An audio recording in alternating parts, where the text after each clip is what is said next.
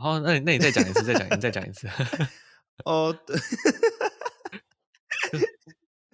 那我怎么我要怎么回？我该怎么回比较好？你讲，我可以讲说，对，我们这期就是要来谈一下台湾的森林 林业。好，算了，我们直接开始好了。好好好。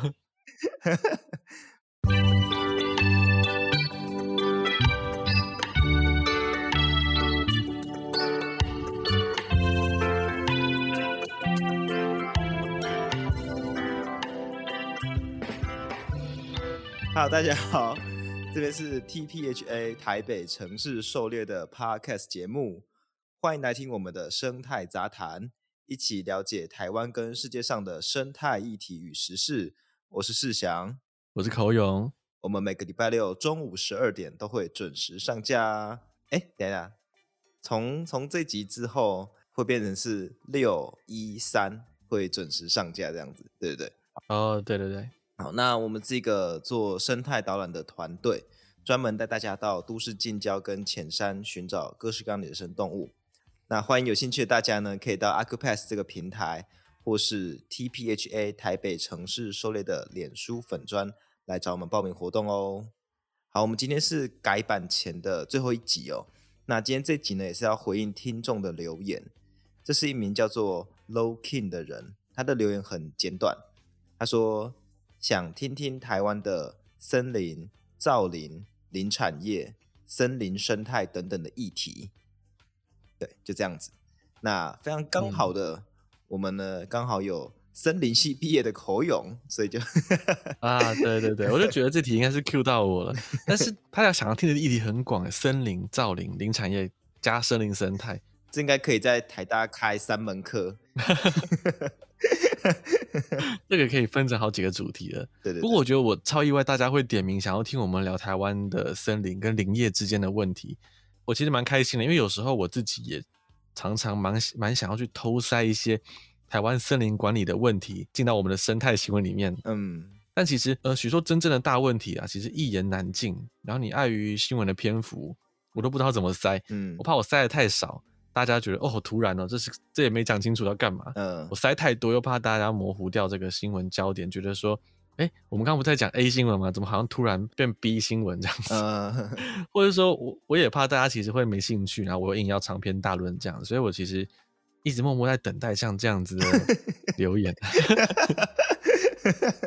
对居然居然被你等到了。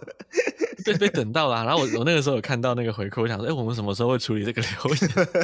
还真的有哎，我们就把它变成一个特别特别节目这样子。嗯，我会想要讲这些主题，很大的原因之一就是我是森林系出身的嘛，然后我们大一的时候就会全系都要修一门叫做林业概论的课，几乎什么科系都会有什么概论要修，然后听说在那个系在说是一门大一都要修的比较甜、比较凉的入门课这样子。嗯，然后。我也是这样，刚开始是这样觉得啊，然后结果结果这个课其实超多关于台湾林业的黑暗秘辛 哦，像是什么台湾的三老鼠问题到底现况如何啊，或是哪些相关产业越来越弱势啊，所以要大家避开啊，还有就是台湾一些不可告人的非法木材进口的秘密啊，全部都是台面上大家不太敢说的事情。嗯，就是没想到这个概论课这么刺激，就在讲这些哇，我们今天就来跟大家讲一下这个非法木材的事情好了。哇，超刺激！哎，我觉得我觉得很酷哎。就先讲，就等一下口红要讲的内容啊，其实我就全程没有参与啊，都是他自己写的，所以我等下也是很期待要听到口红讲那些故事。而且光听就觉得你们那个课很棒，因为像口红刚刚说的，嗯，在台大几乎每个系所都会有一个大一的什么什么概论的课，那我们也有啊，我们叫做。昆虫学概论，嗯，可是就是各个实验室的老师介绍他们的研究，就超级研究导向的，跟产业距离比较远，有一个跟我们的现实有点不太能够亲近的感觉，对，所以你们那个课听起来蛮不错的，哦，嗯，这确实啊，那那你要从哪边开始？我觉得我可以从，嗯，我觉得我先讲一下这个从为什么从这个课，还有我进森林系为什么会对这个开始有越听越有兴趣。哦，好啊，好啊，对，我觉得我刚进森林系的时候，大家就会有一种猜想，觉得说，因为系森林系现在被贴的标签就是出去以后不知道要干嘛，就就业方向比较呃没那么直接，嗯，甚至被有的人说很混乱，然后大家会担心就业率不高，然后大家会觉得森林系排名蛮后面的，好像在台大也不是很前面的科系，会担心这个系到底好不好，嗯，然后就想说会不会影响招生率，所以总觉得系上老师一定会一直推广林务局，那林务局是森林系一个最大的那个公部门的出路，这样子，呃，我就觉得他会推广它。或是说说什么森国家森林的公职有多好啊，或者讲台湾的林业经营有多棒啊，来增加那个招生率这样子。但结果完全相反，其实我从大一的林业概论课，一直到大三、大四的林场实习，老师们呢一直在展示台湾林业的困境跟黑暗面给我们看。就就就大实话一直在灌我们，然后我就哇，原来是这样，原来是那样。然后他们就他们其实这样做呢啊。不是希望要降低招生率啊，应该没有个人系会这样做。他们自己的抱负很远大，他们是期望我们这些大一新生或是大三、大四的学生去成为一个未来一个更好的林业人或生态人，然后希望我们呢，我们加入林务局或者是林林林业产业之后，可以带给台湾林业一些新新的气象。我觉得这种教育才是新一代森林系的学生应该要学习的啊。因为如如果一昧的只是用美丽的泡泡来包装相关的产业来促进招生率，那到时候呢，我觉得一方面很多学生会对产业感到失望，或者说会出现一些那种愿意跟产业的老旧迂腐问题一起同流合污的新人，嗯，那产业就没有新气象，产业就一蹶不振。那另一方面，这种粉红泡泡其实也会害惨一大票学生啦。泡泡通常吹越大的科系，那就越多惨痛的经验。这些社会人士就会回来跟学弟妹说，讲这些惨痛教训。我觉得这个大家就可以上 D 卡或者是 PPT 上逛一逛就知道了。对对，哎、欸，可是那个我分享一个我的，应该是我妈妈的经历，嗯、就是在我那时候高中也是要考昆虫系的时候，其实昆虫系的处境跟森林系，呃，不能说是非常相似，只能说是一模一样。就是都是那种大家觉得很冷门，然后感觉没什么出路的科系了。可是我妈有一次去邮局，她忘记是要办什么业务，然后就听到那个柜台就问我妈说：“哎、欸，你儿子是读什么科系的？”哎，我不知道现在就是那种大大人们还会不会聊这种话题。反正那时候有讲到这样子，就攀谈。嗯、然后我妈就说：“哦，这个台大这个昆虫系。”然后结果那个柜台的人反应出乎意料，哎，他就说：“哦。”昆虫系很好哎、欸、哦，oh. 他说哦，我我那个楼下有另外一个同事，他儿子读森林系也也很好现在国家很需要。他说哇，这个跟我当初要选系的时候那个社会风气好像不太一样。真的耶，他这个人他的思想也很也也是很特殊，很抛开一般大众主流的思想就去看事情，我觉得这样很好，因为。我自己面对的是很多亲戚，在我大一的时候就会问我：“哎、欸，你要去做巡巡山员哦？” 我想说，我想说，哪里需要那么多巡山员？又不读森林系就要去巡山，而且这个。我也没有想当巡山员啊，其实。但至至少他讲的巡山员，他不是说哦，你要去山里面当野人哦之类的。去山里面当野人，他只是不好意思讲啊。那个那因为那不是个职业、啊。哪有？哎、欸，昆虫系就会讲说啊，你以后就要抓虫这样子哦。他说抓虫是个什么东西？你你觉得他这个背后的产业脉络是什么？抓抓虫也不是个职业啊。我我觉得没错啦，就是会有很多这种误解，但是其实这些系上啊，他真正要做的事情。不是因此就放漂亮的泡泡去吸引大家，然后或是欺骗大家 这样子。我觉得我们森林系做的很好的是，他们系上其实是希望我们能够借由上过森林系，然后能够出去多跟社会大众宣导台湾林业管理上的困境，然后也不要避讳去骂一些比较迂腐的秘密。就不管你未来有没有要去做森林相关产业，其实森林系的系主任讲的蛮明确的，就是说读森林系不会逼你未来一定要走森林相关的产业这样子啊。哦，对啊，我觉得还蛮好的。我我们系也是啊，嗯、我们系老师都说，就像我们那个有一个学长去做动画也很棒。对对对，我们系上老师说有个学长玩股票赚很多，也不错。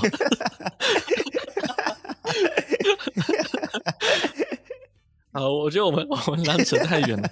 我觉得我拉回正题嘛，就是大家想今天想听的主题，有点太放飞自我。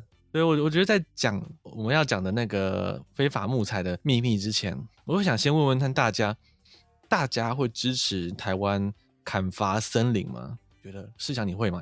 诶、欸，这个问题哦，我想一下，我觉得，嗯，如果是要我回答的话，我会觉得这个问题本身有点呃资讯不充足。可是如果说呃问题更扩张，变成说为了开发而去砍森林，大家支持吗？那我会觉得说这个开发一定要能够为整体环境，嗯、包括啊生态环境，包括我们人生活的环境。整体的幸福程度或整体的这个带来的好处，要能够比原本森林保持在那边能够带来的好处有更高的价值，我可能才会说，我觉得可以这样子。很厉害，不愧是研究生，有受过那个逻辑训练。你比我们大一刚进去的时候，老师直接劈头问我们这句的时候，我们的回答还好多。尤其实你还是昆虫系的，那我们。森林系自己大一新生回答的回都回答的超烂，而且我我想这个答案，在场听众大家心里各自有自己的答案了吧？我就觉得可能有人会觉得就砍啊，台湾森林还有很多，也可能会有人心里想的是怎么能砍？森林长大后很久，怎么能够乱砍？嗯，那当然，大部分人可能都跟森林系大一的菜皮爸们一样优柔寡断，然后会回答说看情况吧。就是我当时也是一个回答看情况吧的人，嗯，然后老师就直接反问我们看什么情况，也没几个人回答得出来，或回答得很烂这样子。然后这时候大家才突然发现，哎，我们原来对于我们台湾的森林到底有多少能够使用？还有啊，我们平常都用掉了多少的木材跟纸类用品？我们对这个完全一无所知，然后就使用木头家具啊，然后抽卫生纸抽的很爽啊，尤其大一的男生用量还是。极为惊人，也回答不出这个问题。然后 就是你你解释一下为什么、啊？就只是打球啊，打球流汗就会用比较多卫生纸、啊，用卫生纸擦汗呢？有的人会。我觉得我我不要再解释下去了。啊，不过不过对我确实就是没有仔细的去特别注意说平常到底用了多少。纸类制品，就如果说卫生纸的话，我可能大概还有一个概念。可是如果要泛指到所有的纸类制品的话，我确实平常是没有特别注意。对对，其实正常一般人都不太会注意，但是默默的用掉了很多纸类制品。台湾人又特别喜欢木质家具，嗯，会一直买。所以，我们其实其实台湾人目前目前啦，每年呢、啊、木材的使用量是六百万立方公尺。其实非常惊人，而且从一九九零年开始，其实我们对木头的需求就从来没有减少哦。我们没有说越来越用越少，反而是每年每年微幅的持续增加。那台湾人口其实这几年是成长停滞了嘛，但我们使用纸类跟木头制品的使用需求却持续增加，但我们并没有在节制，我们一直持续使用它们，却可以达成很大的成就。我们达成三十年来。把台湾的森林覆盖率从百分之五十四上升到百分之六十，这代表台湾的森林正在持续扩张当中，台湾森林越来越多了。那另外的成就还包括我们持续执行了三十年的封山护林政策，也就是说我们封山然后不砍树，同时间呢，这三十年下来呢，我们还达成了一个人人都反对砍树，觉得砍树不环保的这个教育宣导的成效。嗯，你随便问大家哪一个人，他们说，哦，不要砍树啊，砍树不好这样子。我们达成了这些成就，大家却一边买着木头家具，一边抽着卫生纸，然后呢，一边对于我们保护森林、不砍树感到骄傲，认为我们是保育观念先进的已开发国家。诶，大家不觉得这有点奇怪吗？我们不砍树，为什么会有这么多木头跟纸可以用？那大家可能猜到了，我们大概木材啊都要仰赖进口。嗯，那为什么呢？台湾的纸跟家具都是进口的，还那么便宜？难道说？在合法进口木材价格很高昂的现代，台湾是外交奇才，可以拿到极度优惠的价格吗？我是不觉得台湾的外交有这么高干的，毕竟我们的邦交国越来越少了。对，就是有出过国的朋友，或是去就是去旅游啊，或者是知道稍微知道一些国际木材跟纸的价格的朋友，就知道台湾的纸跟木头都很便宜，都都非常便宜。大家可能知道我要讲什么，大家可能知道说我们要讲台湾的原木啊是进口非法木材，所以才能压低相关价制品的价格。大家还不够清楚台湾的违法状况有多严重。嗯，我先跟大家报告一下哦，就是台湾目前木材有多少是进口，多少是自己自给自足的呢？台湾目前呢只有一趴的木头是自给自足的，也就是说，我们的木材自给率，我们大家会听到这个词，嗯，木材自给率只有百分之一，而且这是近年来努力达成的成果哦。二零一八年的时候还只有百分之零点六，超级少，几乎是零。这、嗯、原来说，台湾人保护了自己的森林跟生态，但几乎都在牺牲其他国家的森林。我们甚至啊，我们还不推广木材跟纸张的重复使用跟再生。也不推广减少使用资源的简约生活，这些我们都没有看到政府在推广嘛。嗯，我们就放任木材跟所有资源的使用量逐年升高，大家用的很凶，然后说自己国内不砍树真的好棒棒这样子。嗯，就算是进口木头，我们不愿意从温带国家进口那些来自于人工林的合法木材，那些合法木材是来自于土壤养分不容易流失、比较肥沃的呃温带森林，而且呢，它是有规划重复种植新人工林。一轮一轮的砍伐，然后常年下来非常环保，在这个林地里面轮流砍，不用一直去开发新的天然森林，所以它是很环保的。它缺点就是它贵了一点，就因此呢，有另外一个所谓的非法木材的选项。那它主要来自于热带雨林，那热带雨林呢，土壤的营养层其实很薄哦，而且每天的雨量很惊人，所以你一旦把森林砍掉之后呢，跟温带森林不一样，这光秃秃的土壤啊。很容易就会流失养分，你重新种下树苗在在上面，直接种植下去是没办法像温带的土壤一样，直接再慢慢慢慢长出小树，慢慢再变成森林的。它只能够从现存完整的森林边缘的最边边慢慢扩张回来。所以你直接大片的砍伐整片热带雨林的木头啊去卖，其实是被视为不环保、不永续的森林经营方式。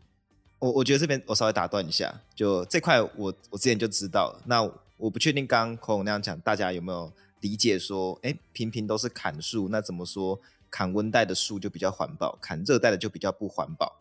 我我觉得我稍微解释一下，就我们看热带好了。虽然说热带雨林它号称是有超高的生物多样性，这就给人一种好像营养丰富的印象，但实际上因为这边的土壤它没办法开源节流，就对于养分没办法开源节流，就是赚的不够多，花的又很多。所以土壤实际上是比温带的土壤更加贫瘠的。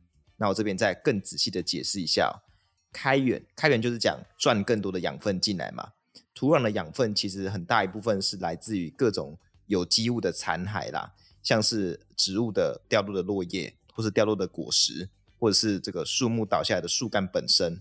那还有动植物的尸体，这些东西呢，在生物多样性丰富，而且这个温度很高、湿度很高的热带雨林，会一下就被各种的分解者给分解掉，包括各种的食腐的昆虫、食腐的动物，还有细菌等等的，很快就分解掉了，根本来不及进到土壤当中保存。所以开源的部分，在热带雨林的土壤是呃不是很好的。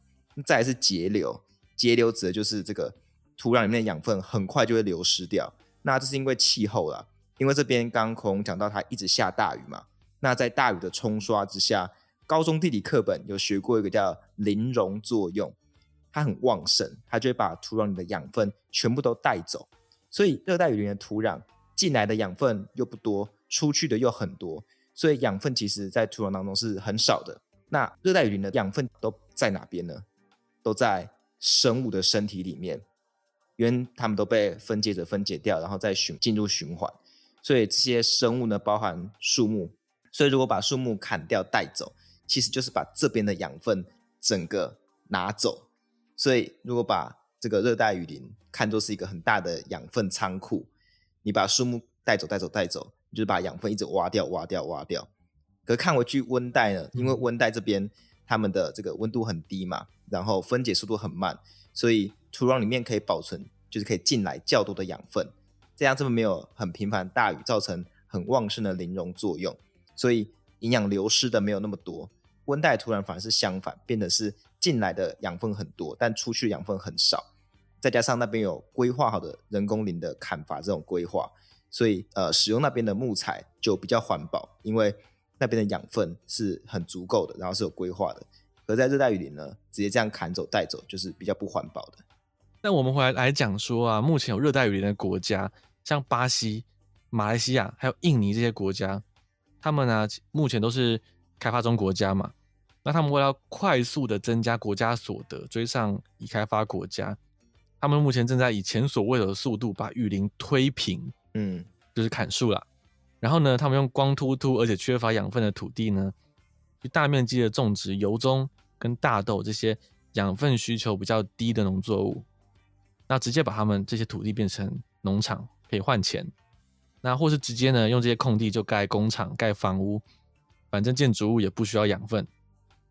所以每天其实都有五个足球场面积的热带雨林在消失哦，嗯，很大很大面积。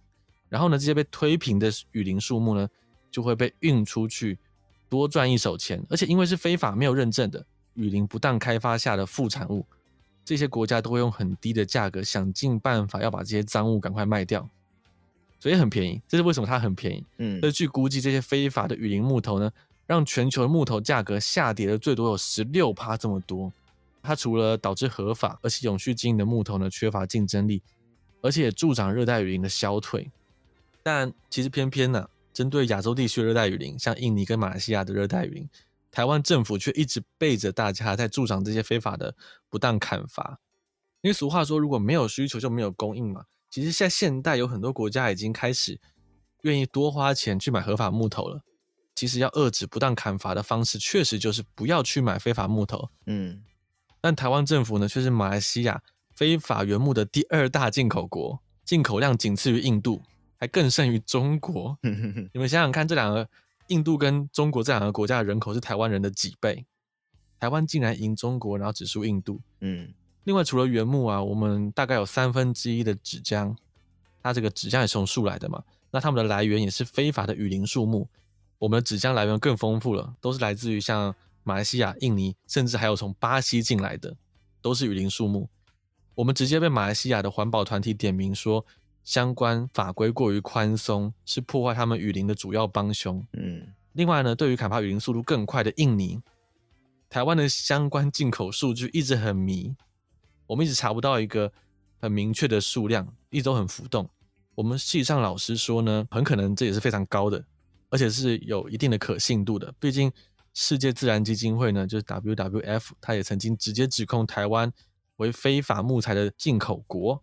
他直接指控，把我们的国家名字点名出来，那说我们原木的主要进口来源分别是印尼、马来西亚、中国、泰国、越南和缅甸地区。嗯，对，所以台湾其实一直被国际点名，一直被各个国家骂，但是我们台湾的新闻看得到这些事情吗？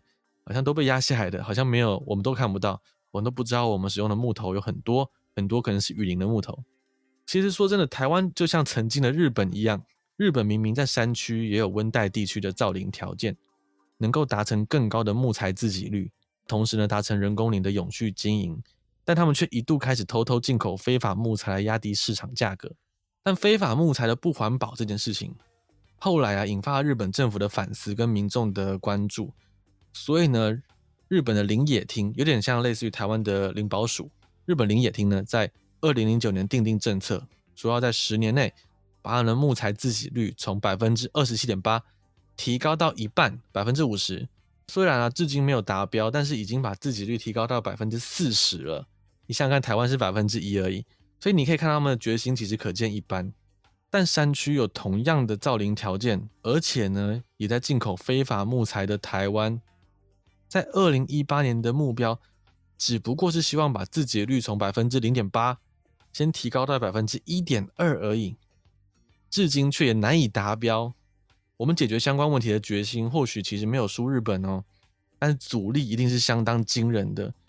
因为你根据林务局和台大实验林的学长们，他们来我们森林系分享说，林务局呢，哦，现在升格叫林保署了，林保署呢，在二零一七年，为了让大众理解台湾早期从日本时代一路遗留下来的人工林，其实还能够再利用。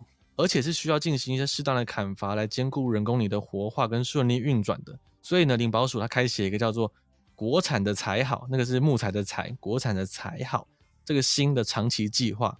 那这个计划中也顺便的提到了要教育民众非法木头进口的坏处，他们要直接讲大实话，对对民众讲，这算是一个相当好、相当勇敢而且正确的计划。结果呢，这个计划连推了六年呢，依然成效不彰。他们在国有林。人工林还有实验林砍树，做一些老病树的管理的时候呢，还是会一直被民众投诉。民众会说：“哦，我看到台湾在偷砍树，我看到怎么什么什么，你们一定要管一下。”然后呢，民众会写很多不好的网络评论，直接放到网络上，造成森林乐区和溪头这些实验林的经营压力。那甚至还不时会引起护树团体的关注。那短时间内呢，就被全台民众盯得更紧。所以台湾的林业就在一个民众过度的盲目爱树，政府最最上层因为想要选票，所以他们顺应民意，一直会希望林保署不要太高调推这个国产的采好这个这个计划的情形之下，他们一直遭遇挫败。所以这个国产的采好计划啊，其实目前是不太顺利。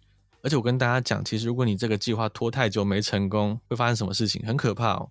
其实最后经年累月没有做适当的砍伐管理的人工林呢，就全面老化，最后呢就会永远失去价值。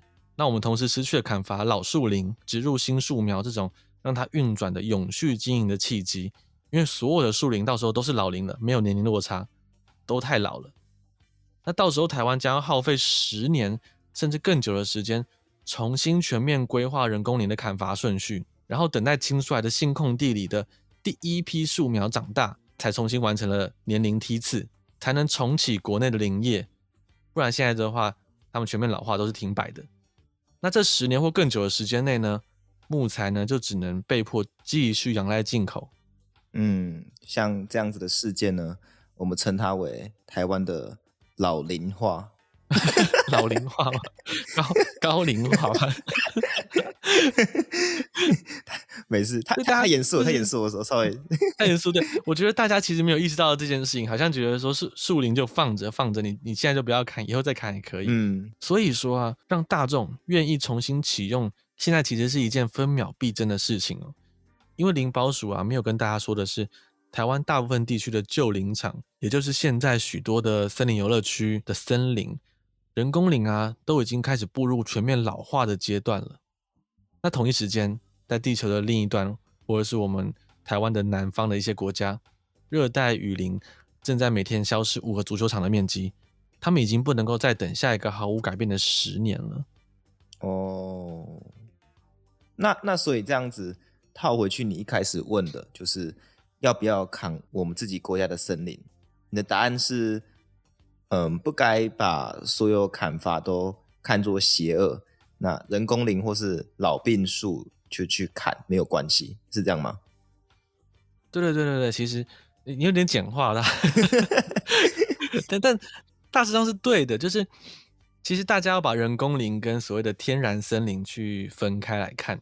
台湾在日本时代就有划设大面积的人工林，准备来进行运转。那先撇开这些森林在两百年前都还是天然林这件事情，我们先不讲这件事，因为呃，他们事情已经发生，他们已经被日本人变成人工林了。嗯，好，那里面呢都是单一的树种，每一块每一块林地的树的年龄也都一样，所以呢比较缺乏天然森林那种抗病抗灾的能力，它需要人类持续的介入管理，病树要砍，还有另外一种，在树呢都一起长大的时候，同年龄。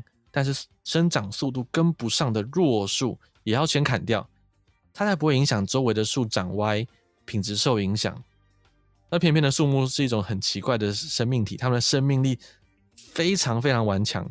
如果你几十年下来什么都不做，这片人工林呢，就算没有人照顾，也不会全部死亡，它们就会占着霸占了这块地，然后这些人工林呢就会开始老化，然后呢木材品质劣化，但这些病树弱树。很多都可能真的生病哦，却依然能够顽强活着撑着站着这块地。那再加上我们前面讲的嘛，它树种单一，能够产出的林产物也不是太丰富，所以呢，它就变成一种纯粹的长时间的空间浪费。到时候不只是它的生态功能相对缺乏，木材呢也都拖延到不太能使用了。那这个不太能使用呢，要不是它生长时呢弯曲了，所以呢影响它的结构强度。要不然呢，就是因为没有人去修枝，持续的修剪它的树枝，所以呢，树枝基部的节就会太多。那这个节呢，其实呢也会影响木材的结构，影响它的强度。所以呢，木材能够使用的地方就变少了。它不能来盖房子，它只能做很简单的一些小家具，甚至能做小椅子。嗯，对，这就导致于它的价值大幅下降。另外一种呢，会导致木材失去价值的原因，就是长期没有人管理跟保护的人工林，几乎每个树的中段都会有病虫害跟虫蛀导致的洞，这些呢也会影响树的树的价值跟它的结构强度。所以说呢，人工林呢还是要砍的。所谓十年树人，什么？什么十年树人？相反了。昨天所谓十年树木，百年树人，大家都听过。每片人工林也大概是十年后就能进行一次收成。然后呢，这块地呢收成完，可以再种新的树苗。换句话说，假设只要有十组人工林，就能够每年轮流收成，持续产出木头。那当然呢，有人会说，我们可以把人工林全部砍光。让它们全都变回次生林，再慢慢的演替回原始林的样貌，那这样不就有生态功能了吗？对对对，其实这样的话也可以，但大家要想哦，我们这么做就等于放弃这些人工林，我们就要全面进口木材了。大家可以想一下，如果我们顾及环保，不进口雨林的非法木材，都只使用合法木材的话，台湾的纸类制品。跟木头家具的原物料价格就会比现在贵个最多百分之十六，到时候不只是国库的负担很沉重，大家一定也都是哀鸿遍野。所以，我们明明有这个人工林的资源，我们却要放弃它，其实也是不切实际的。嗯，但我觉得我应该要说句公道话，就是台湾的林林产业，我们刚刚讲他们有多么不好，很多谎言，但这几年的风气其实正在变好。我们现在啊，正处在一个很光明的。林保署想要做好事的阶段，呃，我刚刚讲阶段哈，台湾林业其实很简单啊，我帮大家统整一下，台湾林业从呃民国光复之后呢，大概只有几个阶段，大概只有四个阶段，还蛮容易懂的。第一个阶段呢，就是战后国民政府来台，他们要加速经济发展和国内建设的速度，所以呢，他们当时很贪心的以远超过日本政府对人工林规划的这个砍伐速度来砍树，他们真的砍太快了。但是后来台湾的经济奇迹，这个林业出口的加持功不可没，也因此呢，台大森林系在那个时期呢，还曾经是全台第一志愿。哇，那你生错时代了。我没有生对时代，我那个时代可能考不上去，我可考不进去。第二个阶段呢，就是三十年前，国家呢突然有感于砍伐森林的速度实在太过惊人了，所以呢，他们决定。封山护林，嗯，同时啊，大力宣导砍树的坏处，快速改变了大众对砍树的观感。那全台呢，从此林业停摆，全台森林系从此排名也开始往后掉，因为产业停滞了嘛。你怎么都跟森林系有联动？这正常，因为你一个一个系的排名，其实跟它的收入还有它产业的发展性啊，这些都有关系。所以你可以看到，真的哦，就是林业很发达的时候呢，不管它是不是砍太快了。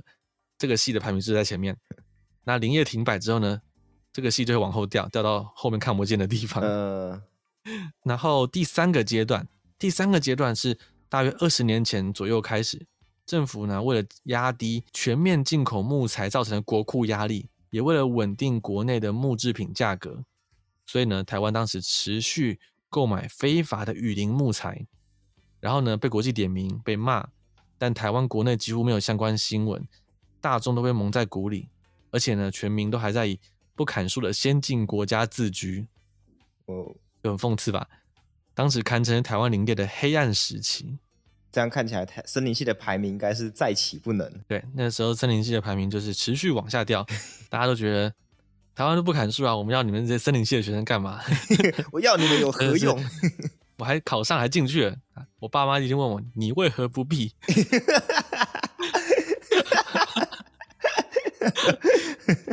但现在啊，现在现在，我们其实刚迈入台湾林业的第四个阶段，这个阶段很好，就是政府开始勇敢讲实话，把林业的困境呢摊在阳光下，决定要正视木材自给自足的重要性。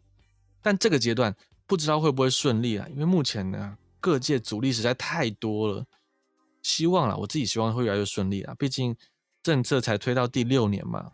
现在就说放弃还太 low 了，嗯，哦，我觉得期我期待看到政府的决心啊，能够继续把它推出去。嗯，那看起来目前这个阶段的结论是森林系有望恢复排名喽。哎，这个很难讲啊。这个不过我们老师也会讲说一些像森林系现在很很大的敌人是护树团体。哦，他们确实啊，有很多地方政府砍一些树是真的是乱砍，但是护树团体他们护的太夸张，有时候我们就连老病树管理护树团体有一些都会把他们污名化或来骂。